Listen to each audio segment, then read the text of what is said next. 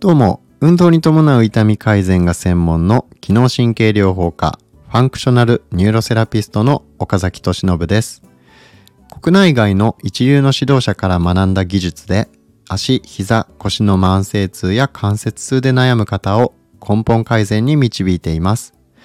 あなたはこの音声講座を聞くことで、痛みなく自由に動ける生活を取り戻すための知識を得ることができます。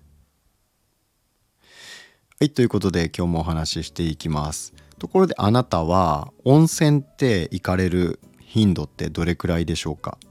僕は温泉実は毎日行ってるんですね。第3水曜日だけいつも行ってる温泉施設がお休みなんでその日はですねまあ仕方なく家でシャワーを浴びたりだとか、えー、まあ別の温泉施設に行くこともあるんですけど、えー、まあとにかくほぼ毎日温泉に入ってるということなんですけどえ実はこの毎日の温泉浴が高齢者のうつ病を予防する可能性があるっていうことを九州大学、え、病院別府、え、九州大学病院別府病院がアンケート調査をもとに報告をまとめたっていうことなんですね。えー、時事メディカルの8月6日の記事高齢者のうつ病は認知症を併発することも多く深刻な問題だとえー、うつ病の方っていうのは認知症になりやすいってことが分かっています。で、えー、道院内科の山崎悟講師は入浴習慣を見直し効果的な入り方を実践してほしいと話すと。で、2011年に、この病院がですね無作為に抽出した65歳以上の別府市民を対象に温泉の入浴習慣と病歴についてアンケートで尋ねたそうなんですね。で回答が得られた約1万人のデータこれ非常に大きい数ですよね。1万人のデータを解析したところ毎日の温泉利用とうつ病の病歴が少ないことの間に関連があることが分かったと。高齢になると心身の機能低下による病気の増加が増えてえー、定年退職とか家族身近な人の死とかですねそういったことで、まあ、喪失感があったりで環境が変化するっていうことでうつ病になりやすいっていうふうに考えられていますあとは加齢に伴う運動不足ですね、えー、それと眠りを導くメラトニンホルモンの分泌低下などの理由から、えー、質の良い睡眠が取りにくくなることもうつ病の原因になると。で毎日の温泉が高齢者のうつ病予防に効果的と考えられる理由については、えー、温熱作用で体が温まる。でそれで心身の緊張がほぐれてリラックスするため睡眠の質が上がることが最大の理由でしょうと家庭のお風呂の場合温熱効果は30分程度しか続きませんが温泉の場合は約12時間持続すると言われていますだそうなんですよ。温熱効果が家庭のお風呂の場合30分程度に対して温泉の場合12時間だそうです。めちゃくちゃ差ありますね。いやこれはね僕もさすがにびっくりしたんですけどにえすごいですよ。30分と12時間じゃものすごい違いですよね。なので、えー、まあ温泉ってやっぱすごいんですね。そんなに温熱効果持続するんですね。まあでも確かに僕も温泉に毎日通うようになってから明らかにですね睡眠の質上がってるように思うし、えやっぱりですねあのなんだろうな寒いって感じることが冬でもあんまりなくなったんですよね。なのでまあ運動してるっていうのもやっぱりあると思うんですけど、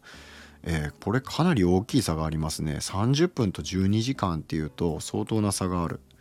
でさらに温泉に含まれる硫化水素ガスにはリラックス効果があることや、えー、湯に浸かりながらの他の利用者との交流もうつ病予防につながると考えられていると。うんうん。それもすごいわかる。で遠方から温泉地に来る場合には会う人も食べる食べ物も違うという環境の変化が精神の安定にいい影響をもたらし得るというと。で毎日の温泉利用が難しい場合は家庭の入浴でも睡眠の質を上げる効果的な入り方があるそうです。それは寝る1時間から2時間前に入浴すること。で38度のぬるめの湯なら25から30分。結構長いですね。で42度の、えー、厚めのお湯だったら5分程度。お湯に浸かって体温を少し上げることがポイントだと。で半身浴でも効果があり40分その場合は40度の、えー、お湯に30分くらい浸かるのが目安だそうです。でただ寒い季節を中心に、まあ、血圧の急激な変動ですね。それが高齢者がお風呂で意識を失って、えー、まあ、溺れ死にしちゃうっていう事故が起こってしまうのを防ぐためために、えー、政府が、えー、お湯の温度は41度以下10分までを目安にするよう推奨しているそうなんですけど、えまあ、それに比べると、え今お伝えしたようなねえー、まあ、30分目安に浸かるとかっていうのは、え、結構多いわけなんですけど、え、まあ冬場は特に脱衣所を温めておくとか、まあ、そういった対策をして、え血圧が急にね変動したりするっていうのは、えこれにはかなり気をつけてくださいねっていうことです。あとは水分補給お風呂に入る前と後ここに水ここで水分補給をしていくことおくことによってこの血圧の急激な変動っていうのを、えー、抑えることができますので、えー、脱衣所の温度とあとは水分補給ね、えー、ここはかなり注意してやった方がいいんじゃないかなと思います。えー、僕も水分補給は必ず、えー、お風呂入る前にするようにしてますし、えー、まあ脱衣所に関してもねあの冬は特に部屋全体を温めてから入るっていう風にしてるので、え、まあそれも気をつけているっていうところですね。え、まあということでですね温泉に入ると、え、これ結構ね衝撃的な、え、僕は一番これでびっくりしたのは温熱効果が温泉の場合は12時間持続するっていうことこれは相当すごいですね。やっぱり温泉ってすごいですね。でですね、えー、まあここで、まあ、この記事だけで終わってもあれなんで、まあ、僕が知ってることをお話しすると、えー、この NO っていうね一酸化窒素だったかな？っていう物質がこの温泉には温泉に入ることで、えー、まあ体内にねそれが、え、作用するんですけどこれどういう効果があるかっていうと NO が、えー、バランスを改善する血管を広げて血管を拡張するっていう効果がまずあります NO には。で、えー、その拡張されたことによって血流良くなりますよね。で血流が良くなることによって、えー、筋肉とか、まあ、固有受容核っていうんですけど、え、まあ、それも以前からお伝えしているように、え体の今どうなってるかっていう、え状態っていうのを脳に知らせてくれるセンサー。このセンサーの感度が改善するっていうことが分かってるんですね。この、えー、一酸化窒素で、まあ、血流が良くなると。要は温泉に入った後は、えー、バランスが良くなるってことです。その体の、えー、固有受容核っていう感覚センサーが、えー、体の情報っていうのがたくさん脳に行くことになる。でその脳っていうのはその体の情報をもとに運動を制御しているので情報がたくさんあればあるほど、えー、正確な情報、えー、正確な、えー、よりその何て言うのかな、えー、情報がたくさんあることによって、え自分の体がどういう状態になっているのかっていうのを正しく認識ができるのでその正しい認識に基づいて脳から筋肉に対して指令が出せるので、え転倒リスクがすごく減るんですね。でもちろん痛みの改善にも効果があります。なのでこの温泉に入るっていうこと血流を良くしておくっていうことは痛みの改善においてもすごい大事だし、えー、高齢者の転倒予防これにおいてもかなり大きい、えー、効果をもたらすっていうことです。なのでいかにこの血流を良くするっていうのが重要かそして温泉に含まれる NO 一酸化窒素っていう物質が、えー、体にすごくいい影響を与えるんだっていうことなんです。でえー、これですね温泉になかなか行くの難しいよっていう方は実はイフミックっていう、えー、東京都市大学と、えー、ある製薬会社ちょっと製薬会社の名前僕ごめんなさい忘れちゃったんですけど、えー、そこが共同開発した、えー、特許成分国際特許を3つ、え、3カ国で取得している。確か日本アメリカ中国で取ってたと思うんですけど、えー、その特許成分っていうのでイフミックっていうのがあってそれは温泉からその抽出した、え、ミネラル結晶体ですねミネラルの結晶体それを、え、生地に練り込んでるっていうような生地に練り込むことができるんですねそれを。でそれを開発されている、えーまあ、大学と、えー、会社製薬会社が共同研究で開発したそういうイフミックっていう成分があるんですけどそのイフミックが使われているサポーターとかネックレスっていうのがあるんですよ。で僕もそのネックレスは毎日まず身につけてるんですね。でそんなもんで体変わるのかって思うじゃないですか。で思うと思うんですよ。で僕もめちゃめちゃ疑ってたんですよそういうの。一時あのチタンのネックレスが流行った時に僕それつけてたんですけど正直まあスポーツ選手がねみんなつけてるっていうのでつけてたんですけど正直効果実感できなかったんですよ。で、えー、あとは何だったっけあの磁気ネックレスとかもあるじゃないですか。あれもあの試したことあるんですよ。で正直大した効果感じなかったんですよ。でこのイフミックこれはあの明らかに可動域が改善するんですよ。これは本当に僕もめちゃめちゃ疑ってたタイプでそういうのをあんま信じないタイプなんですそのつけただけでどうのみたいなそんな都合のいい話ないやろって思ってたんですよところがこれこの成分に関してはイフミックに関してはもう科学的に高齢者の転倒予防効果がありましたっていうのでもう出てるんです。科学的に。そういうもうエビデンスが。もうデータが出てるんです。ででなのでで何て言うのかな。その他の方に僕もいろいろつけて可動域のチェックとかするんですけど明らかに改善するんですよ。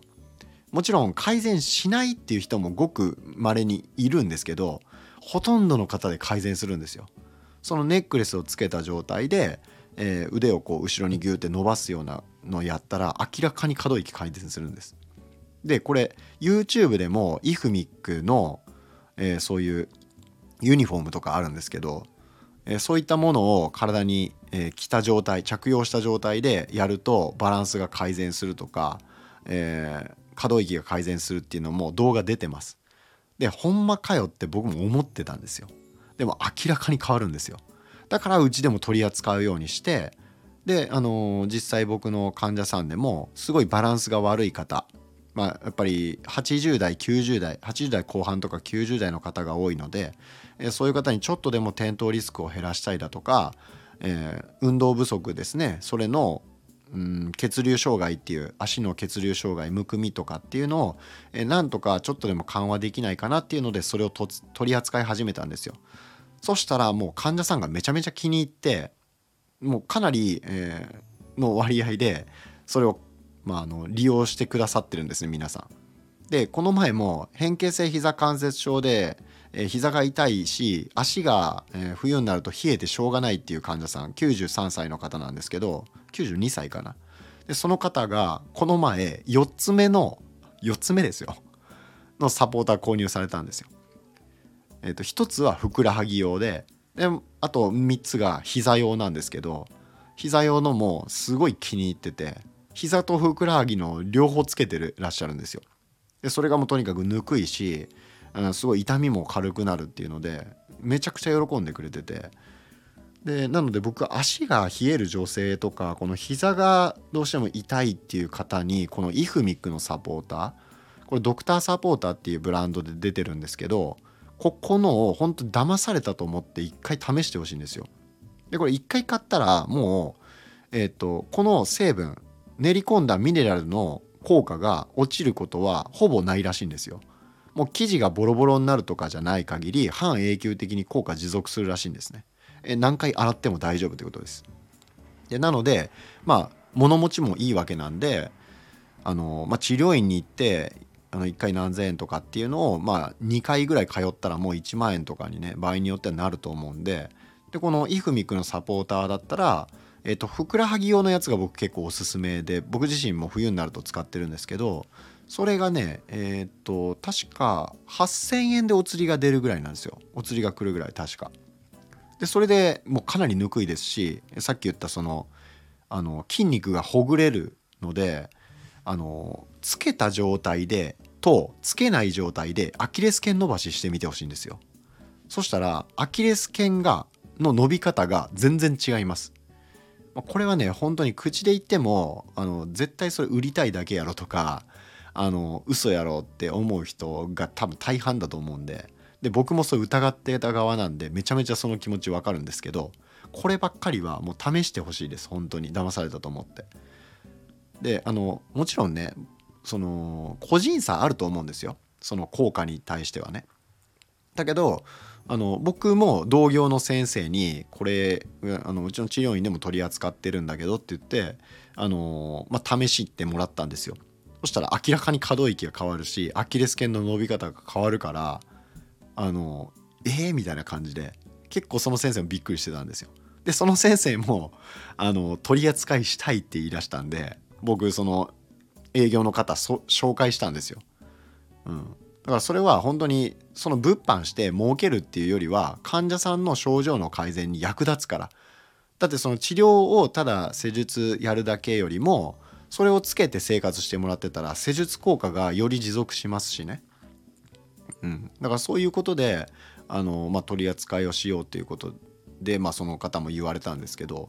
まあ、本当にね僕もあの騙されたと思ってねあのこれは試してみてほしいなと思います。で実際僕の患者さんも大好評です。うん、いやこれ全然効かなかったみたいなことを言う人はあの今のところ一人もいないです本当に。あのインソールもあの不満が出たことっていうのは一度もないんですけど、うん、こあの皆さんすごい買ってよかったっていうふうに言ってくださるんですけど、まあ、このイフミックに関しても、えー、温泉成分が練り込まれたサポーターえー、これに関しても本当にあの本当に騙されたと思って試してほしいです。まあ、正直ネックレスはあの肩こりとかね、えー、ひどいとかあとはそのちょっとでも転ぶリスクを減らしたいっていう方ですねはこのもう、えーまあ、僕の患者さんだったら肩のそのネックレスとあとは、えーとふくらはぎのサポーターとか膝のサポーターをつけてるんですけどうん、そういうのを使うことによってその転倒予防にもなるっていう、まあ、これもエビデンス出てますから僕が言ってるんじゃなくてそういうもう大学と製薬会社の研究でそういうのが出てるんでね。あの繰り返し言いますけど僕が個人的に言ってるだけじゃないですからね。うん、で世界特許国際特許もあの3カ国で取ってるものなんであのちゃんとしたエビデンスがないと根拠がないと科学的なねあのそういう特許っていうのは取れないんですよ。うん、なのであの信憑性もかなりありますし、まあ、実際医療機器として認定されているものなんで、えー、まあ、かなり僕はおすすめです。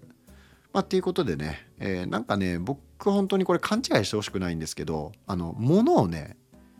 あの販売したいからこういうこと言ってるっていうふうに思われたらすごい心外なんですね。あの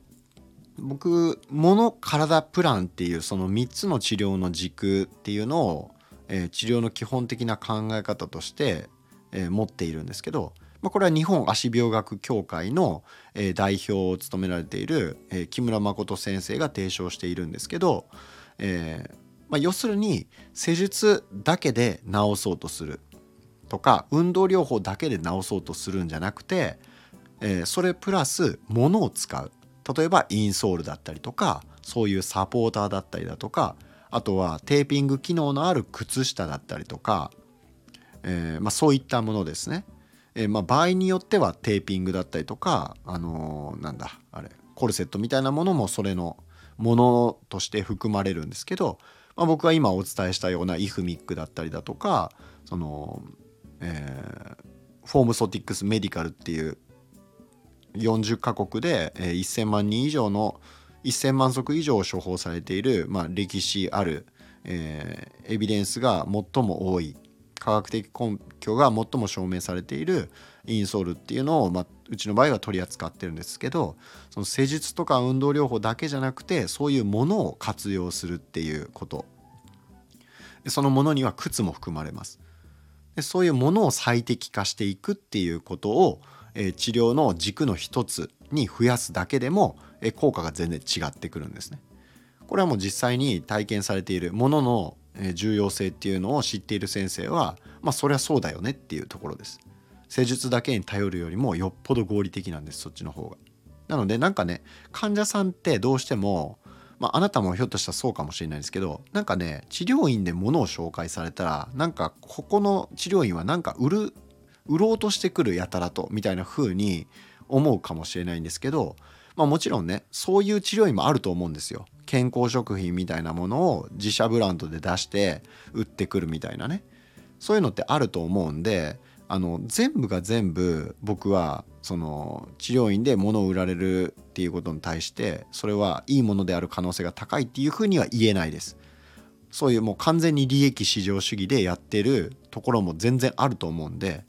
それは否定しないです。だけど一方でほとんどの、まあ、そういう大手がやってるとかはちょっと僕は分からないんですけどあのほとんどの個人レベルの治療院の先生もう僕そういう先生たくさんいろんなセミナーで会ってるんですけどそういう先生方で物を取り扱っている先生で物で利益出そうとしてる先生ってまあいないですよ。なんでかっていうとこれあの普通に考えたら分かるんですけど物を売って気に入らなかった場合とかそのその物を売ったことによって評価が下がってしまうようなねそのあのあまりにも価格と価値が見合ってないものを提供してしまった場合これ評価が下がるに決まっていますよね。で評価が下がったらあそこに行ったら変なもん売られて高く高いお金払ったけど全然効果なかったって言われたらもう地域全体のそれそういう口コミってすぐ広がるっていうのも分かってるんで僕らも。なので地域全体の方からあのもう嫌われるっていうことにつながるっていうのはすぐ想像できるわけなんですよ。で個人レベルの先生がそんなことやるわけないですよ。まあ大手もそうですけどね。わざわざそんなねちょっと物を売って一時的に稼いだところで大したまず利益にならないですしそもそもねそもそも大した利益にならない上にそれがきっかけであの患者さんの信頼を失ってしまったりとかしたらこれ何のこっちゃ分かりませんからだから基本的に僕ら治療家っていうのはあの患者さんをとにかく治していい結果を出すことによってあそこの先生良かったよって言ってもらって患者さんが増えるっていうのがもう理想なんですね僕らにとって。まあ、それはそうなんですよ。でなので物を売るっていうのはあくまでも結果を出すためより早くよりその症状を根本的に改善するためにあの提案するものであのわざわざ嫌われるリスクを冒して本当は売りたくないんですよ。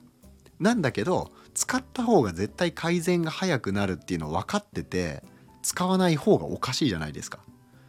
まあ、もちろん絶対っていうのはないですよ。だけど明らかにそれにを使う方が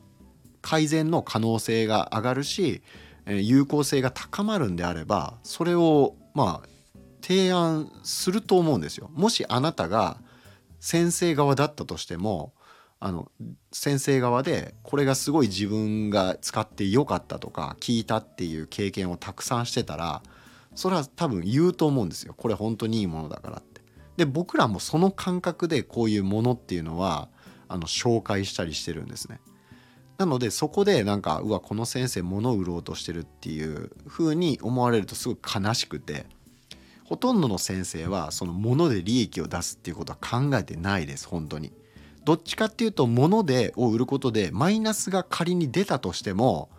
その通ってもらったりだとか他の患者さん紹介してくれるっていうところで、え、利益が出るっていう風な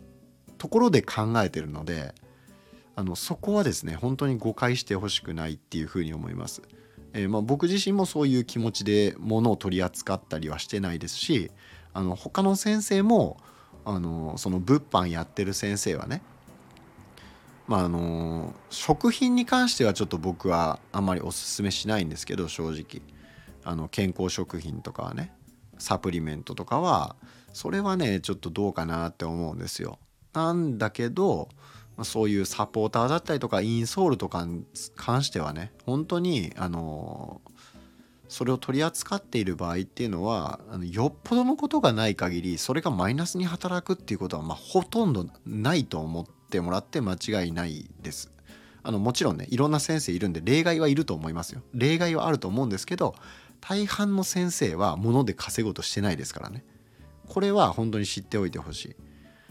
ということで、えー、ちょっとねあのこの温泉の話だったかな最初。温泉の話からだいぶ脱線しちゃったんですけど、えー、まあ温泉の話からこの一酸化窒素っていうものが、え、血流改善にすごく効きますよと。温泉に入るとそれその成分が、え、そのミネラルが作用して、え僕らの血管を拡張してくれて、えまあこの血流が良くなると。でさっきねあの30分、えお風呂家のお風呂だと温熱効果30分だけど温泉だと12時間続くっていうのありましたよね。これもそういうミネラルが関与してる可能性が高いと思います。要は科学的に作用してるっていう話です。物理的に、えー、その温めることによって物理的に温まってこう血管が広がるっていうのプラスそのミネラルで科学的に作用して血管が拡張したりだとか血流が良くなってるっていうことが起こってるからこの30分とか12時間っていう差が出てくるわけなんですよ。うん、でそのなかなか温泉にじゃあ毎日通うの難しいから、えー、そういうイフミックっていう、まあ、日本のね、えー、東京都市大学と、えー、製薬会社が共同で開発したそういう国際特許3つ、え3カ国で取ってるようなえサポーターなんかも出てます商品化されてますので、えー、で、まあ、実際うちの治療院でも本当に皆さん好評いただいてるんで、まあ騙されたと思ってそういうのを、まあ、足の冷えがひどいとか、えー、なんか神経痛があるだとかあとはなんか点とバランスがね、ちょっとしびれがあってバランスが悪いとかっていう方は騙されたと思ってそういうものをね、え、科学的に効果が証明されているものなんで、えー、そういったことをものを使って、えー、ものを使ってね、えー、自分の健康っていうものを維持していくっていうアプローチっていうのも非常に効果的ですよっていうようなそういったお話でした。え、ということで今日のお話は以上です。え、次回またお会いしましょう。